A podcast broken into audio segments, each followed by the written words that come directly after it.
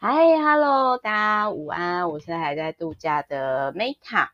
那就是呢，我先讲一下这一本书，我一样是张晨老师的《爱的聪明》，对我们都好。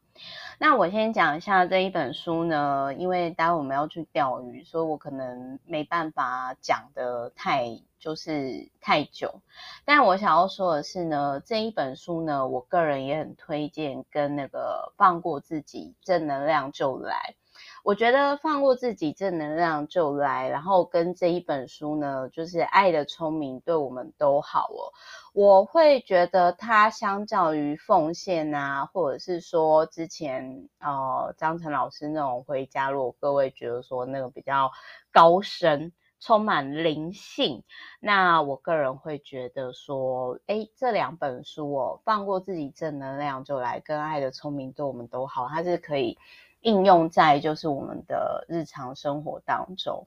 那比如说呢，我觉得像单身的朋友啊，就是哎，我先反正我我先讲一下，我个人觉得说，如果你真的你目前觉得身心灵对你来讲实在太高深了，但是你又很想要结合灵性的一些元素呢，在不论是伴侣啦、生活当中啦、工作上啊，哦，那我推荐你先买。放过自己，正能量就来。跟那个就是这一本书《爱的聪明》对我们都好，真的就是马上可以开始试做的，然后比较可以实用的，我觉得是这两本书。经验上，好，那在《爱的聪明》哦这本书呢，呃，我想要今天跟大家分享喜悦。什么喜悦呢？就是我有一个单身的 VVIP，然后说实话，我们真的认识很久，然后他条件也不错。那我其实不太理解，就是为什么这样的女生呢，她会单身？所以我当时呢，其实我就做了两件事情。那这个其实是我常常在做的，因为就很像说之前。呃，不不止我的客户啦，就是说我的朋友啊，或者是说我认识很多年的老朋友，就曾经有跟我说，哎，Meta，其实你不要身在福中不知福，好不好？就是就是很多人其实会羡慕说我跟鹏鹏的关系，或者是有些人就会觉得说，哎，我对另外一半是很好的。可是我想要跟大家分享的是说，如果你现在单身，你想要遇到你的灵魂伴侣，或者是你想要遇到适合生活伴侣，我很认同张晨老师里面他所讲的，你称你先你想要什么，你就先付出什么，就是就很像说，你想要有钱，你就先帮公司赚钱；你想要爱，你就先给出爱；你想要什么，就先给什么；你想要别人善待你，你先善待别人。所以。在张晨老师的这一本书里面就有提到说，如果今天你的伴侣他有压力的时候，其实你可以做两件事。第一个事情就是，比如说帮他安排度假，然后什么都不说，就是陪伴在他身边，这样就好。那我之前有听到另外一个，就是有看过另外一种说法是，有三种师嘛，财布施、法布施、无畏师。那无畏师是。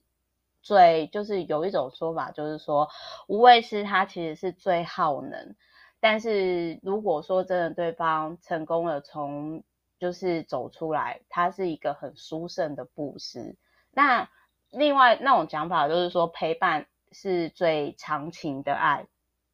所以如果说当你今天你目前还没有灵魂伴侣、适合伴侣陪伴你，也没有关系，你可以先成为自己。最好的灵魂伴侣开始，那怎么做的？详细怎么做，你也可以就是参考这一本书。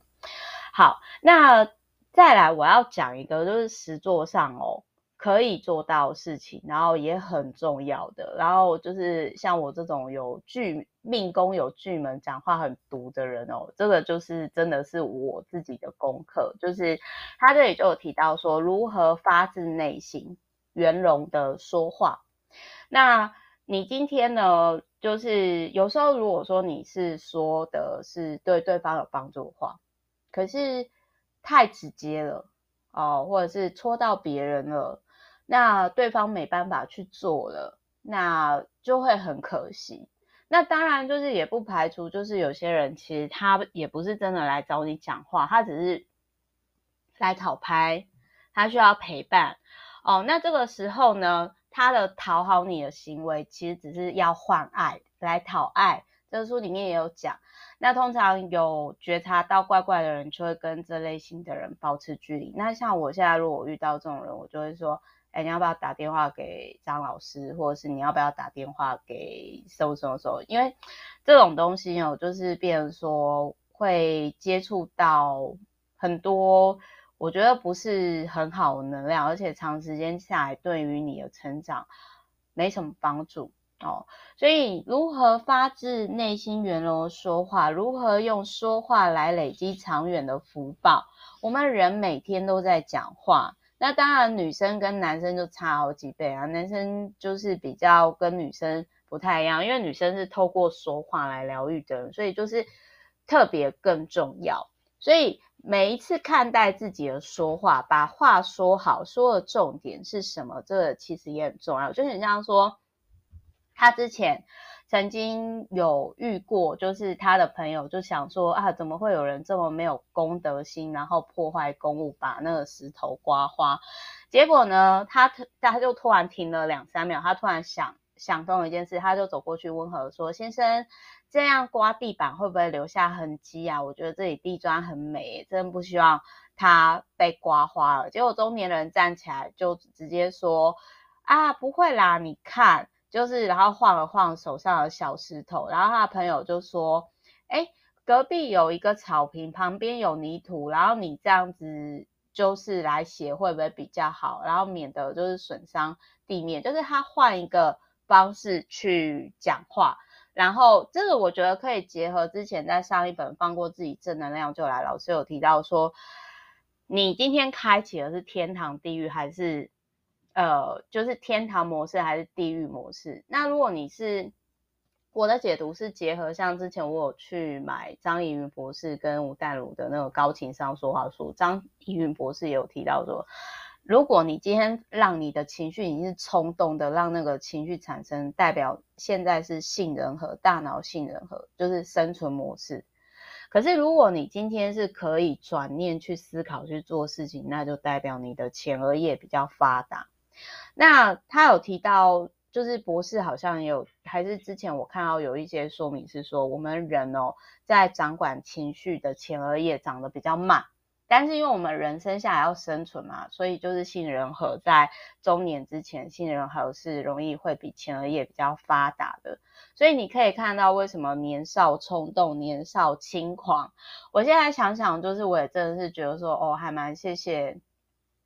以前。很多人很多爱，然后包容我的就是一些比较不成熟的言行，哎，包含比如说，我觉得啦，我那个时候应该也是真的是 follow my heart，所以就是跑去环游世界这样子。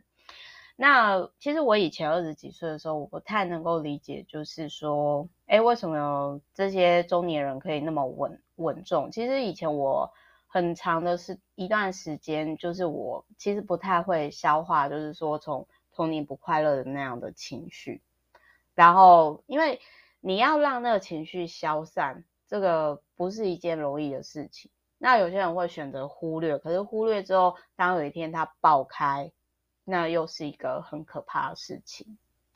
所以就是我个人会觉得说，就是他这里就提到说，什么叫太极式的思考？就是因为通常人会生气、愤怒，就是价值观不一样。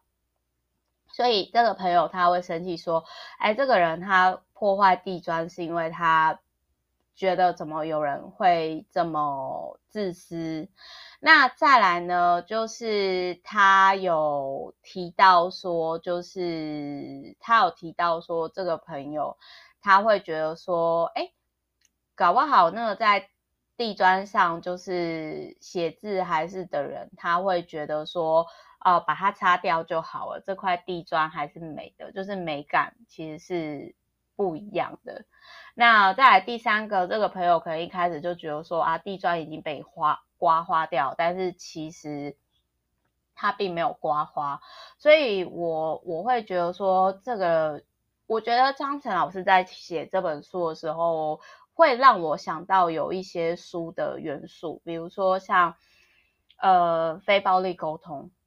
哦，非暴力沟通，然后还有就是说，嗯、算是就是用爱的语言去讲，或者是我想好好跟你说话。但是台湾很多人呢，是一开始就是会用指责的方式，就是啊，你就是怎样怎样怎样。那被指责的人第一时间一定会有防御的机制嘛，就会觉得说我不是那么坏的人，然后对立就产生了。所以这个我觉得是台湾目前很多立场跟观点不一样的人，然后就是一直吵，一直吵，一直吵，我觉得蛮消耗能量的，嗯。那还有就是说，就是如果你现在跟某个人就是正在起冲突，他所指责的点让你觉得很无辜，那你可以去想是，虽然我不是这个意思，可是他就觉得是这样，那为什么我被人家看起来是这个点呢？哦，这个我这个我想要跟大家分享，就是说，在我我不是一直都。可以这么的 balance，但是我也的确真的是，我之前也曾经有遇过那种，就是他可能就觉得说我讲话怎样怎样，所以他就直接私讯就来说什么，呃，我怎么讲话这样很过分什么，然后我第一时间我是忍住，然后我那一次我就用了这样的说话方式，我就说，哎，不好意思让你有这样的感觉，我可以请问一下是。哪一段话你觉得怎么说会比较好，会让你比较舒服？我真的很想了解，因为我不知道说原来会让你有那个想法。结果对方他看到我不是杠精，我没有去杠他，然后还这样回他，他自己也吓到，然后他自己也吓到，他就是开始就说：“哦，没有啦，我只是觉得说你一直打岔。”谁的讲话，我因为我很想要听那个人讲话，所以我才会有那个情绪。结果反而后来就是我们也变成了好朋友。但我必须要说，就是这一本书里面也有提到，就是说，呃，算是因果缠绕的现象，就是说，有些人其实我没有办法，他会让我有一些情绪或者是阿杂，而且那是很大的。所以我也很谢谢，在看完这本书，我去理解到说，当你今天你突然发现，你就真的就是说，天哪，我最近真的很不顺，然后好像遇到刻意被针对的问题，然后什么什么的，这就是因果缠绕。那因果缠绕呢，老师就有提到说，你要怎么去避开哦？他又说有一种是让让对方，但是没有忘掉自己的目标。那就会成长。那有的是浪了，可是忘了自己的目标，那就会生病啊萎靡不振。那有的是不浪，也没有忘记自己的目标，可是这个就是太过执着，这个也可能不太好。所以就是我会觉得说这一本书呢，就蛮值得买的，然后也蛮值得就是每天每天看。那再来，我也很认同老师他有提到说，就是不要加入。灵修团体的小圈圈，这个就很像之前啊、上一本书嘛，就是我提到说，诶，老师在就是回家的那一本书啊，就是老师有提到说啊，很多灵性老师呃，他们就很像说没有办法上岸离开游泳池的教练，因为他们腿或腿有残缺，他没有去复健啊，没有去做治疗，然后反而一直鼓励大家下来游泳，可是他才是唯一不不能上岸的人。我不知道大家还记不记得这个这个这个部分。那那如果说你今天呢，就是参加小圈圈，你可能没有办法做自己，反而就是离你在修行的初衷越来越远。那还有就是。智慧的开启哦，可以逢凶化吉，就是当你发现到说，哎，你都一直遇到这种好像很故意的人事物，然后因果缠绕的事情，你可以就是参考张晨老师的做法。那再来还有就是说呢，嗯、这里有提到，就是老师的另外一本书，就是梅达尔的部分。然后因为我还没有看完，但我之后可能也会想要跟大家分享。那我在这里当中，我也学到，就是他说，嗯，隐藏是一种高阶的修行，就很像变色龙一样。大家还记得那个猎人里面那个变色龙有达到蚁王的那个、就是说，如果你今天他有提到说隐藏几乎是最重要必修功课，那如果没有学好的话，那是会摔很惨哦。这个这个我觉得很需要。智慧，然后他还有提到说，其实有些人只顾自己，然后就是他并不是冲着你来的，所以就是你只要就是说，不论别人做什么事情，在他没有跟你交集的时候呢，你就可以去问自己说，我有必要跟这个人产生交汇吗？哦。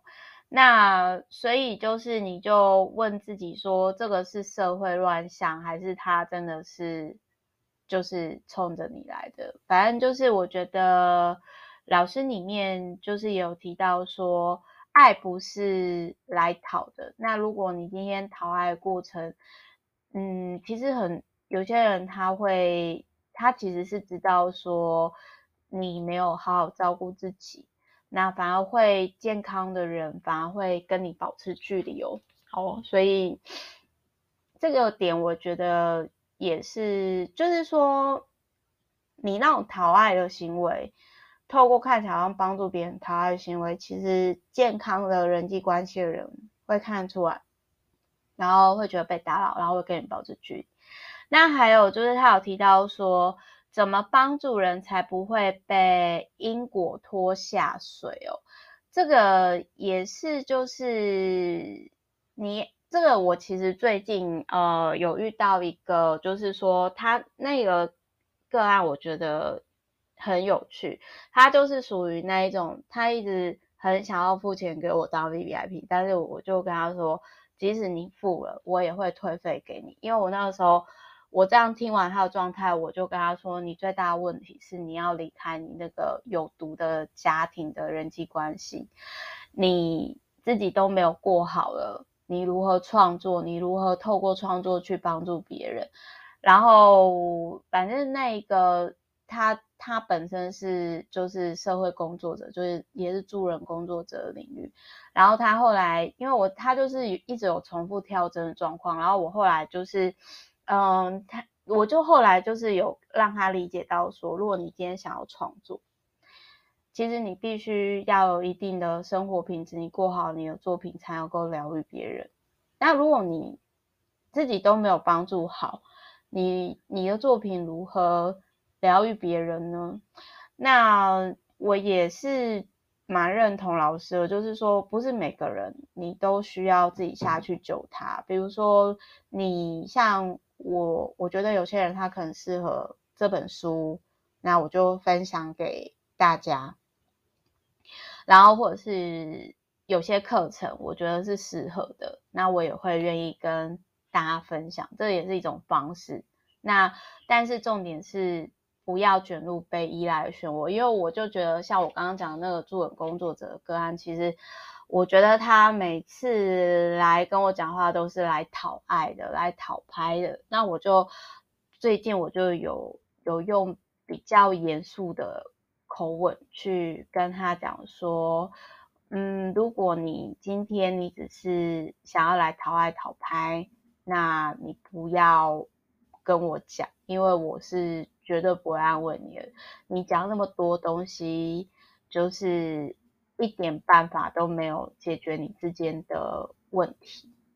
你其实应该要搬出去，而且你都几岁？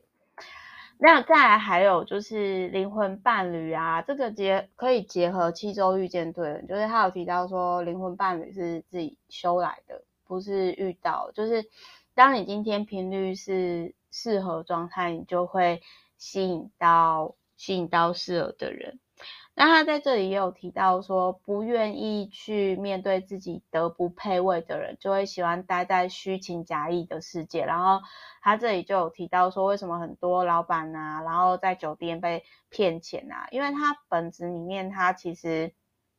他已经中了虚情假意的这种毒。那这种类型的人，就是他太过呃，就是他就是有解释这些，哎，为什么一些赚钱的老板，然后很爱去上酒店，结果被骗钱，但是这个酒店的小姐后来又被那种小白脸骗钱，就好像是一一物克一物的这样，他就有提到说，你要去判断什么是需求，什么是爱，你不应该是就是。因为别人需要你，别人需要你，那不一定是，不一定是爱哦，这要搞清楚。那而且他有想到说，如果你今天就是你总是付出是为了讨爱的话，你很容易吸引到只是想要利用你的人，而不是真心爱你的人。那我是希望说，听到 Podcast 的好朋友呢，你周遭。都是充满爱的人，而不是想要利用你的人。所以希望这本书可以对大家在帮助别人的时候，也可以照顾自己。好，那如果你希望你的伴侣是你的灵魂伴侣的话，那其实你要，你也要去看，你希望对方怎么照顾你，那你就先怎么，就是去照顾对方，就是默默的陪伴照顾啊，帮他制造一个休假，就这么简单。那真心去为别人，就是所需要付出，就是爱其实是不能用讨的。我对这一块是很有很认同。然后还有他有讲到说，就是福气呢是要累积的。那我们可以先从讲话哦，就是讲话来开始累积福报。反正就是。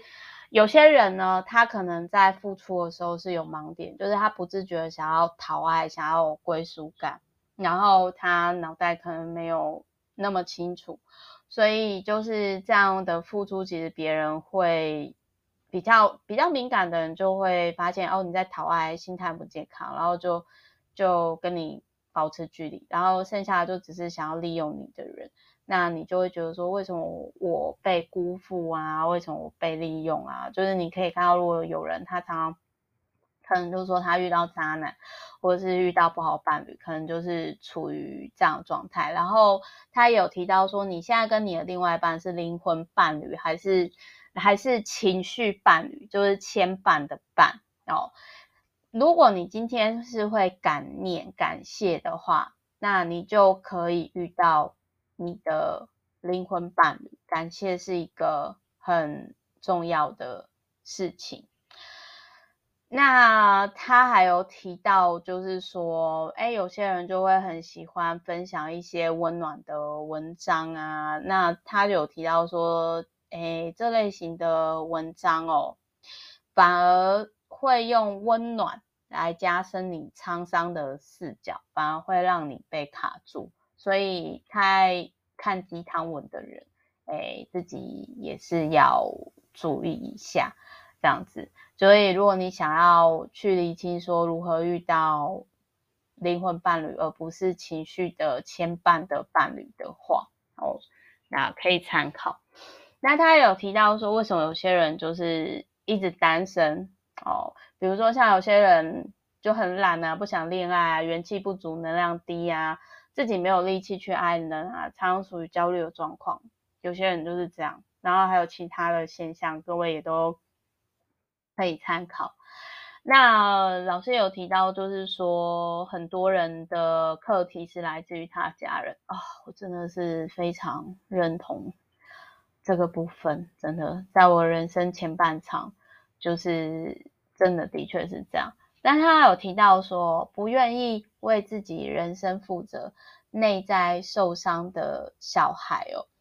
呃，这类型的人就是害怕受伤，害怕承担，然后不愿意为自己的人生负责，然后总是去怪别人。其实我也有遇过这类型的人，然后让我觉得很累，蛮耗能的，就会想要避开他，嗯。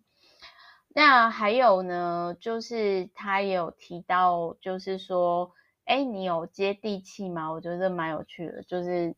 跟家人啊，跟就是去接地气。然后，嗯、最近有一个新闻，就是有一个很有钱的张姓少年就被好像被商场说偷东西，然后隔天就发现他沉尸在商场嘛。那老师其实也有提到说，越是家庭富贵的人哦，其实每一个都带来灵魂功课。因为这类型的人，他们去看人性的时候，往往会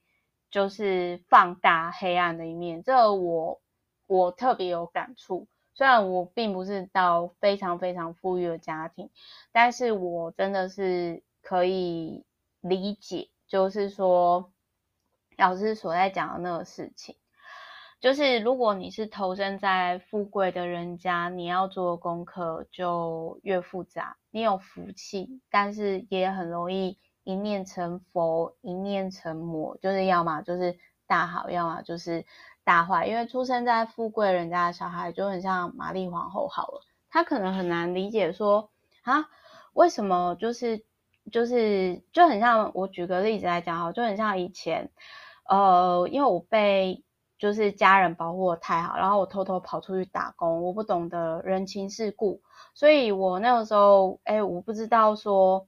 一个小时只不过是差个几十块的时薪。也会有人争到头破血流，甚至因而就是对于你有一些